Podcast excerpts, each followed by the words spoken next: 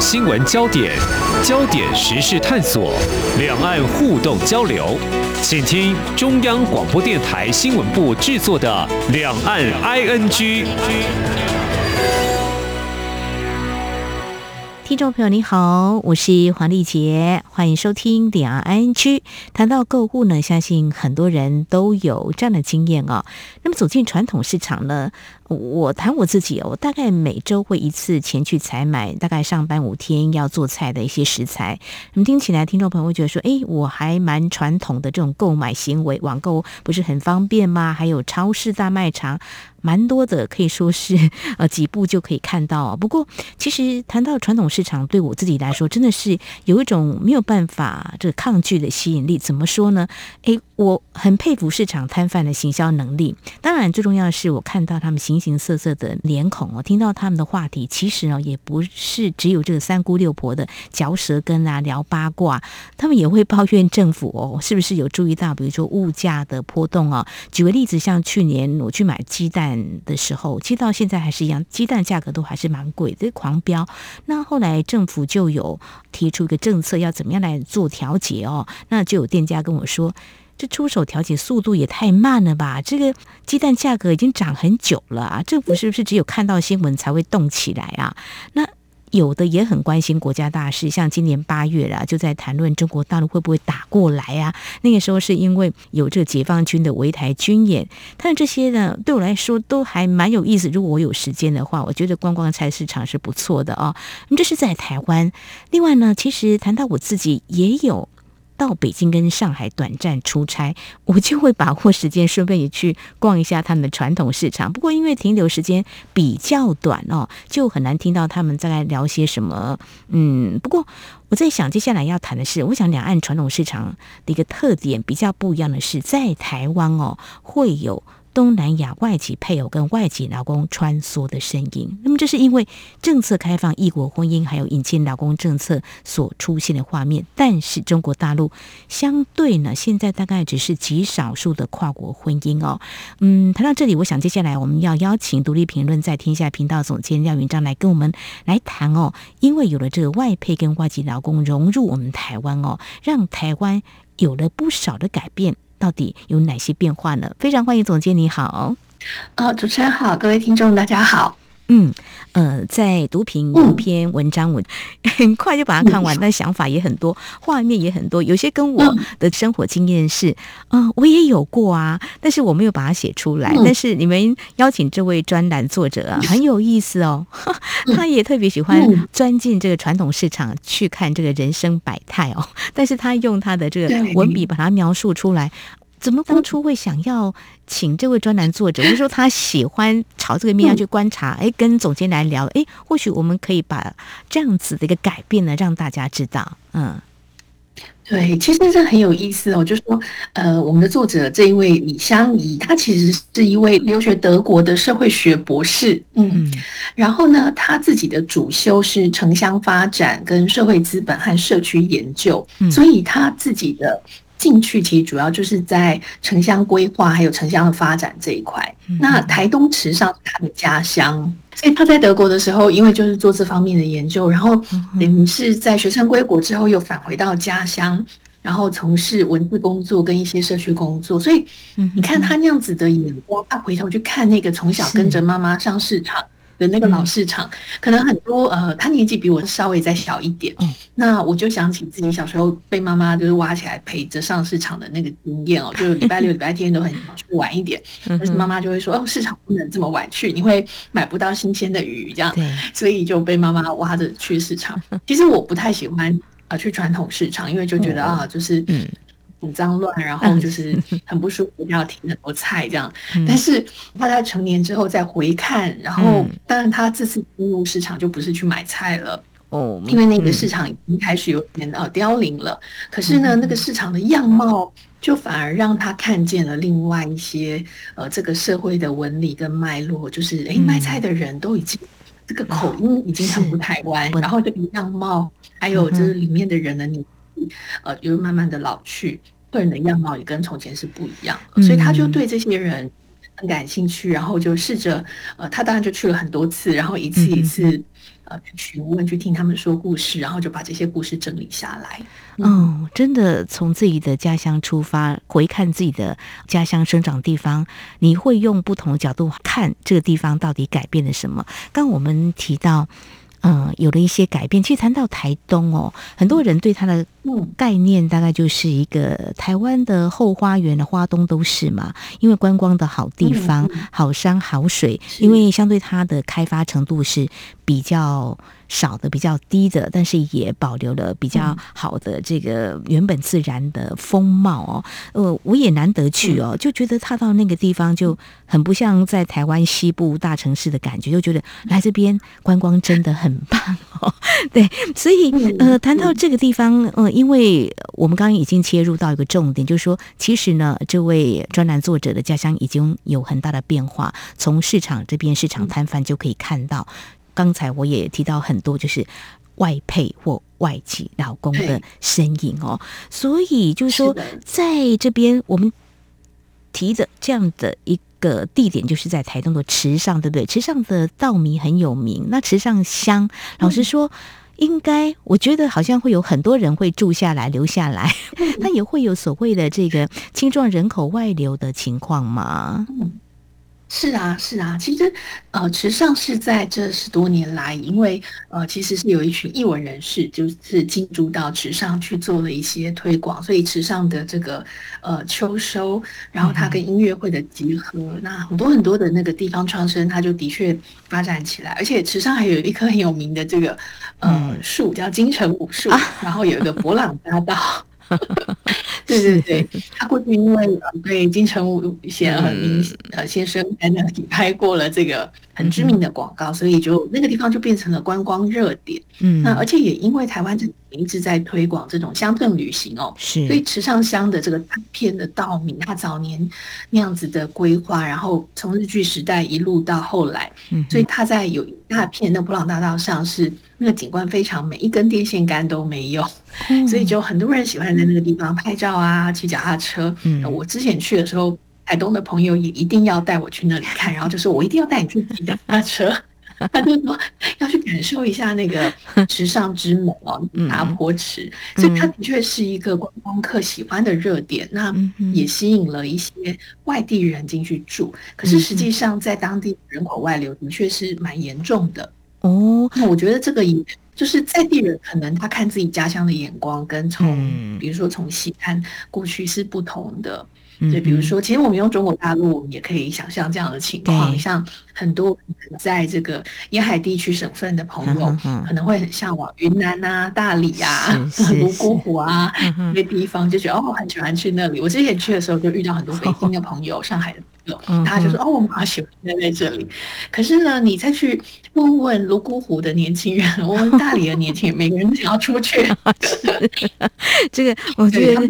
嗯，这个距离是美感嘛？就是说，也有可能啊，就是不是在你身边可得，你会觉得呃，稍微有点遥远的地方，或许是美好的哦。不过谈到就是说，人口还是有外流的情况，但是呢，嗯，既然如果嫁到这里外籍配偶的话，哈，当然。就在这边生根。嗯、我们说女人啊，菜鸡苗哈，这个有人这么说，嫁鸡随鸡啊。对，那在这边他是看到，就是说，如果一个市场来看的话，哈、嗯，因为人口外流，当然购买的人就少。如果有人就是在这边有经营有一个摊位的话，那可能就会找不到呃他的下一代来呃继承家业。那在这边我们要谈的就是呃这位主角。哦，她从越南嫁到这边来，嗯、也让我们的专栏作者看到主角阿霞，对不对？嗯，阿霞，对，他访问了这个一位在这个市场里面最年轻的这个一个摊贩、嗯、啊，他是一个猪肉摊。然后这个阿霞其实才三十多岁，他就说整个市场的摊贩平均年龄是六十岁，嗯，但是他们的下一代通通都几乎都是离家或者是做别的事情，他们就是不想接手市场的工作。那唯独就是这一位越南媳妇阿霞，嗯，她在七年前就是呃顶下了这个婆婆的猪肉摊。那她就是三十几岁而已，所以她但是她已经是全市场最年轻的 摊贩。然后她是越南人哦，可是她已经学会了这个闽南语跟客家话。所以作者就说，某方面来说呢，这个她的生活实践比在地人还在地。哎，真的，对，现在台湾的年轻人有些不见得会讲这个闽南语哈。台语啊，好，可能国语还 OK 的，虽然学校教育有，但是不见得在生活当中他会讲上流利的这个闽南语哦，或客家话。是，嗯。对，因为呃，池上那个地方是早期是很多的客家族群移居，嗯嗯、所以它这个地方的这个汉人主要是呃客家人很多，那原住民也有，但是比例上比较没有那么的高。嗯，然后所以这个阿强，她是十九岁的时候就嫁来台湾，哦，然后她就一路跟着婆婆就学习，嗯、然后因为婆婆在做这个肉摊，她就在旁边跟着看。所以他这个部分就很细致的去谈说，哎，其实除了这个阿霞之外，他也看到在台湾的乡下哦，嗯，呃，有很多比较传统的职业或者是传统的技能，就是已经下一代不太想要接手了，嗯、所以反而是最后传承的人都是谁？通常说是这些外国媳妇、越南媳妇、印尼媳妇、泰国媳妇、菲律宾的媳妇哦，职业啊、习俗啊、语言啊，呃，我之前也曾经在。南投遇过那个茶庄，嗯、就是他们是种茶，然后陪也是就是做茶的这个家庭，然后他们就是说，嗯，他们的后代不太想接这个，因为其实做茶很辛苦。那如果有时候忙起来，那就是从日到夜这样子，日以继夜，很辛苦。但是呢，他们的这个外国媳妇就觉得说，哇，这个很棒，嗯，所以反而到后来可以继承家业，还有愿意去学习做茶师，然后把这个从只是采茶种茶，嗯。做茶这件事情，把它提升到可以品茶，然后把家里的这个茶园转型成观光茶园，然后进行这一些茶师，然后茶艺的这个养成的，就是这些外国媳妇。所以我那时候有喝过越南媳妇泡的这个鹿鼎乌龙茶，嗯嗯嗯嗯，嗯，很佩服，真的很佩服。嗯，我我觉得真的。要感谢哈，怎么说呢？因为台湾的这个年轻人哦，就是下一代哦，就是因为父母亲大概也苦过，曾经有这个劳动过，觉得这是苦差事啊。但是他们的孩子呢，嗯，可能也比较不喜欢劳动的工作，所以即便有家业，不见得他会甘愿来继承哦，除非有一些特殊的一些转折因素啦。但是呢，外配嗯，他就觉得咦还还不错，努力的做，还是可以闯出一片天哦。我想这是台湾这个人力结构的问题啦，就是有些人喜欢就是当白领阶级嘛，不喜欢晒太阳。所以说，在台湾为什么会引进这个外籍劳工？而且我们看看时间一算，也已经有三十年左右的时间呢。对，呃、你看，其实已经三十。是是是，我们谈这个，其实中国大陆的民众不晓得会不会羡慕，还是觉得根本想都没想，因为中国大陆没有引进这个外籍劳工哦，因为这是台湾嗯比较不一样的，因为人口结构还有我们。产业结构的发展的问题了哦，所以谈到这个呢，我想在稍后节目后半阶段呢，听众朋友，您可能会更好奇，就是说，那这位愿意继承这个猪肉摊的阿霞哈，我想呢，他一定把生意做得很好，因为总是继承下来嘛，一定有他的一套，还有他的适应能力这么的好，就语言学习这么的棒，他又怎么样在一个。陌生的环境当中，当然我有说嫁鸡随鸡，这个女性的韧性真是够强的哈，而且是为母则强。我想在稍后我们谈这比较啊、呃、属于台湾文化面的这部分，那可以让大家看到这些外配多么的有力的支撑台湾社会整个结构转型的改变。我们节目稍后回来。不只有新闻，还有您想知道的两岸时事，都在《两岸 ING》节目。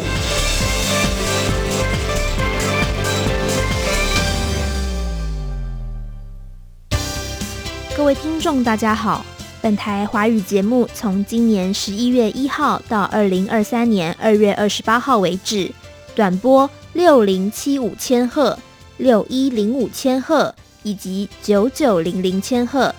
将从原播出时段台湾时间六点至八点调整为六点三十分至八点三十分，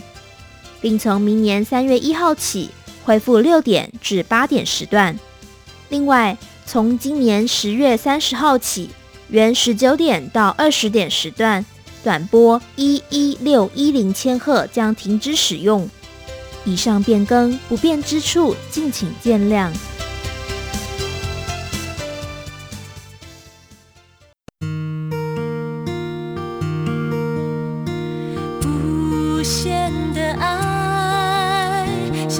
是。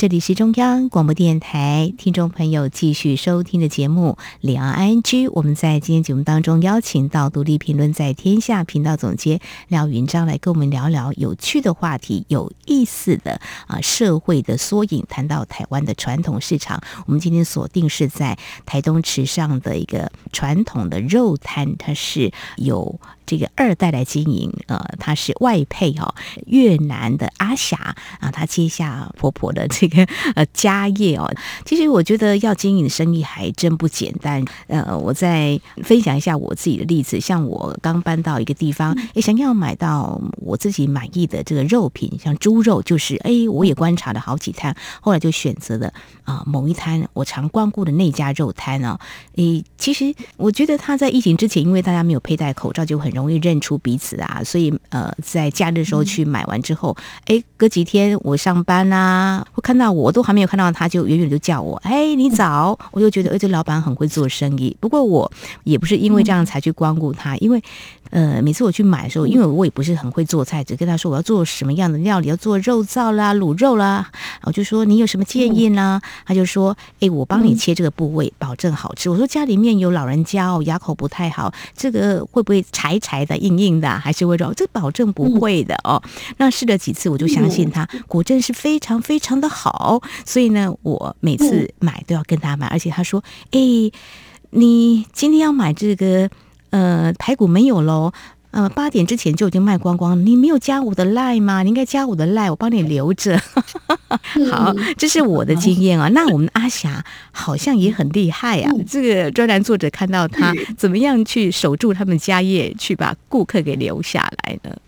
对对，其实阿霞也是真的是很有本事哦。她呃前面在跟婆婆开始学的时候，她就是一路一路就在旁边看，然后接着就要开始去辨认这个。呃，猪的这些不同的部位，然后该怎么做这样子，然后就一样一样，而且他就慢慢就像呃，刚刚主持人提到说，对客人要做什么样的菜，然后客人的年纪如何，然后家里的人口如何，他就开始学习这种各种方式，然后他也知道说哦，需要怎么样，呃，比如说大家可能比较想，现在的人其实不想吃太肥的肉，所以呃，这个口感比较软的瘦肉是最受欢迎的。那五花太油腻了，里脊太硬了，而且老人家喜欢的呢，就是这个五花跟里脊中间的这个部位。然后年过节要拜拜的时候呢，就是大家就要买猪脚，所以他就会开始了解这些不同的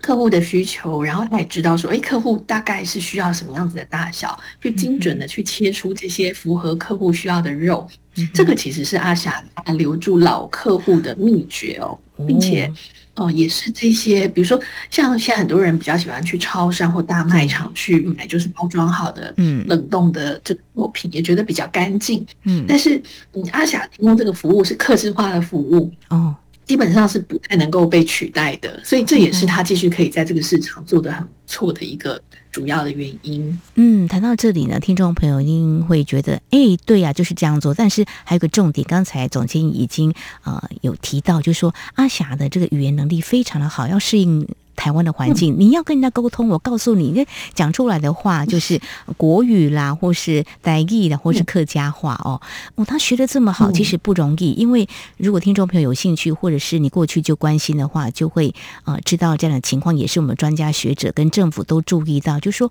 外籍配偶来到台湾，其实他们有这个、嗯、环境适应上的一些困难，就是一个语言嘛。但是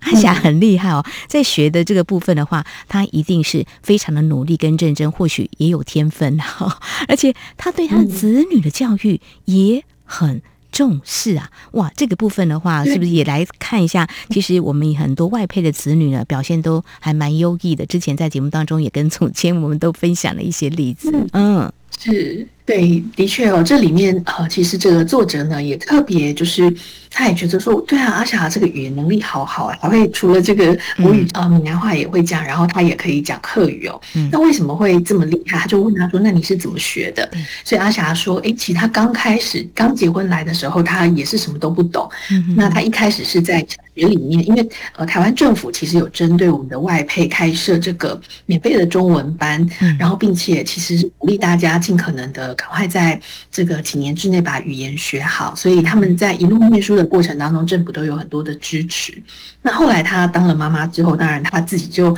压力更大，而且因为后来他的先生其实就过世了，那他自己就好担心哦，他就想说哇，小孩现在还这么小，那才刚开始在学习，可是先生过世了，然后他自己。对自己的这个语言也还没有很有把握，然后还要教孩子。他说：“我到底要怎么教孩子啊？”那他，但是他那个部分，我觉得他很幸运，或者是他自己的这个心态很非常强壮的是，他就会呃开始去请教他身边的人。嗯。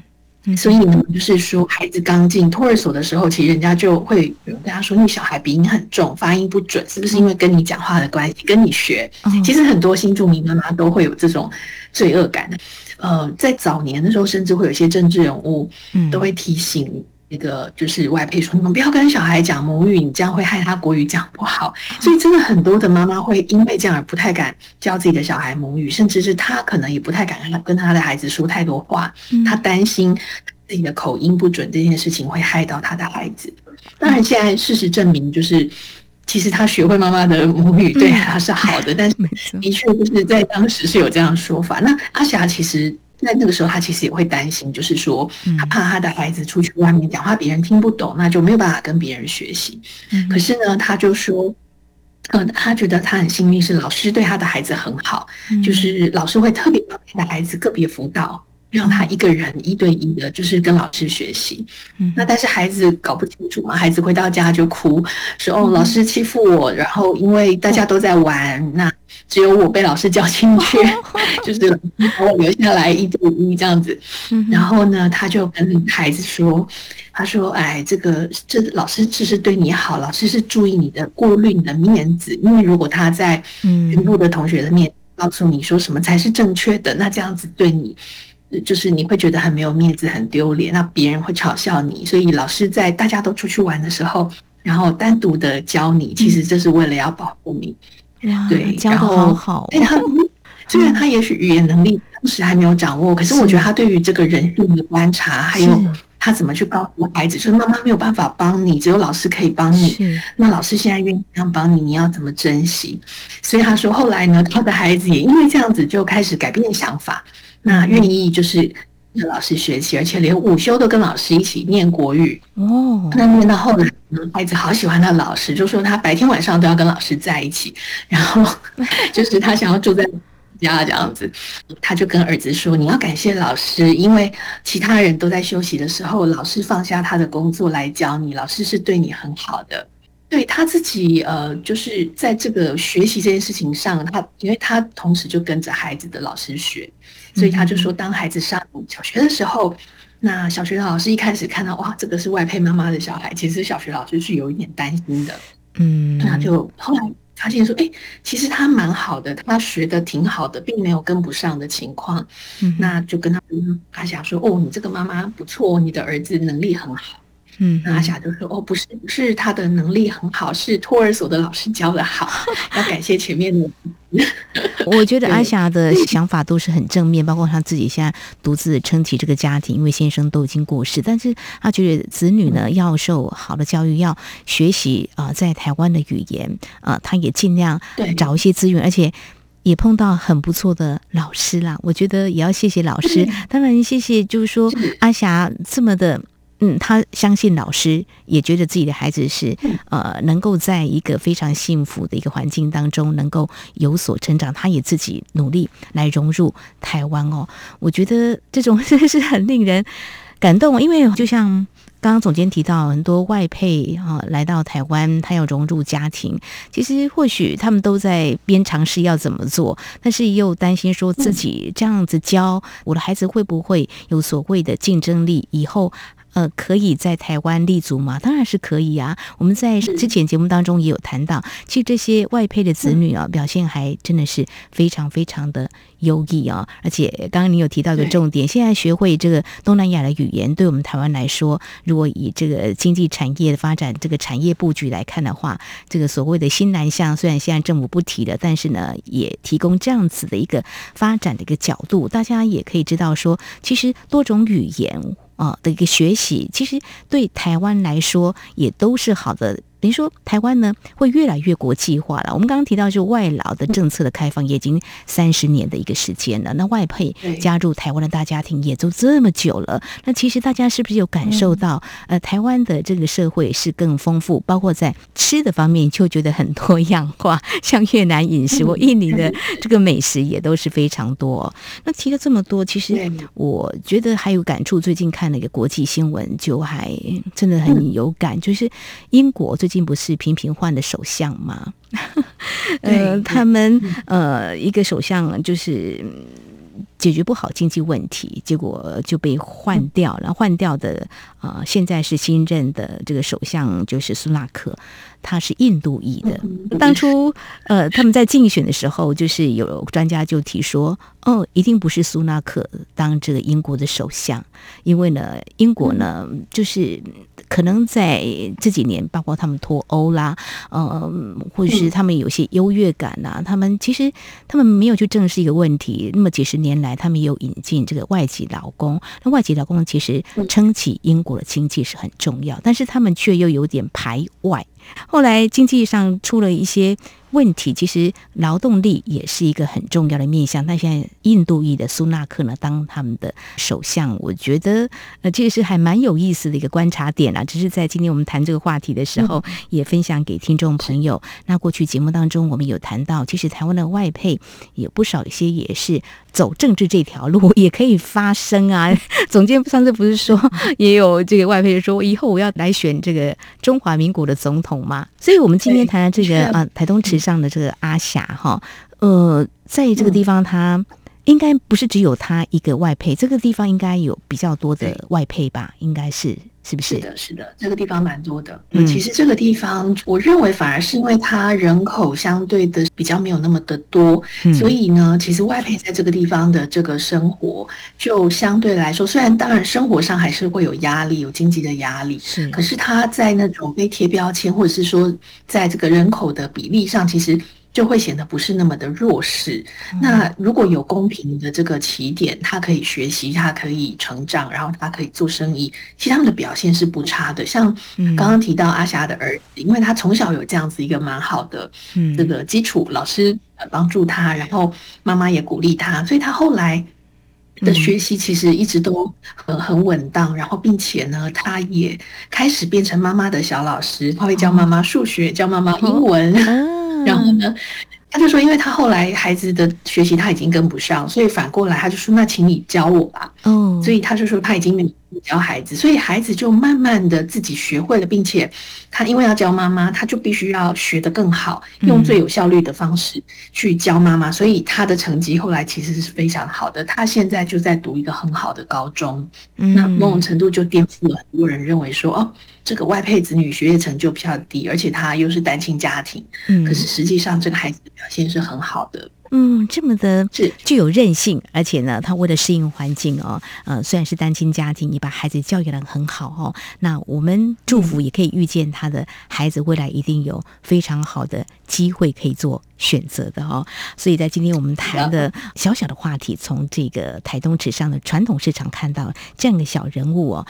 大家知道吧？十一月二十六号地方选举的关系，如果有机会凑近一下传统市场，会发现它很热闹，因为候选人会前往拜票。如果你过去很少走进传统市场，下次呢，不妨呢去逛一下，也说不定会看到啊、呃、这个美丽的画面。我们今天分享的是其中之一了，或听到一些像我分享的一些，也是让你自己难忘的话呢。我想整个社会的缩影在传统市场，或许。也会让你有这样的发现哈。好，我们今天非常感谢独立评论在天下频道总监廖云章的分享，非常谢谢总监，谢谢你，谢谢谢谢大家。好，以上就是今天两岸 ING 节目，非常感谢听众朋友您的收听，黄丽杰祝福您，我们下次同时间空中再会。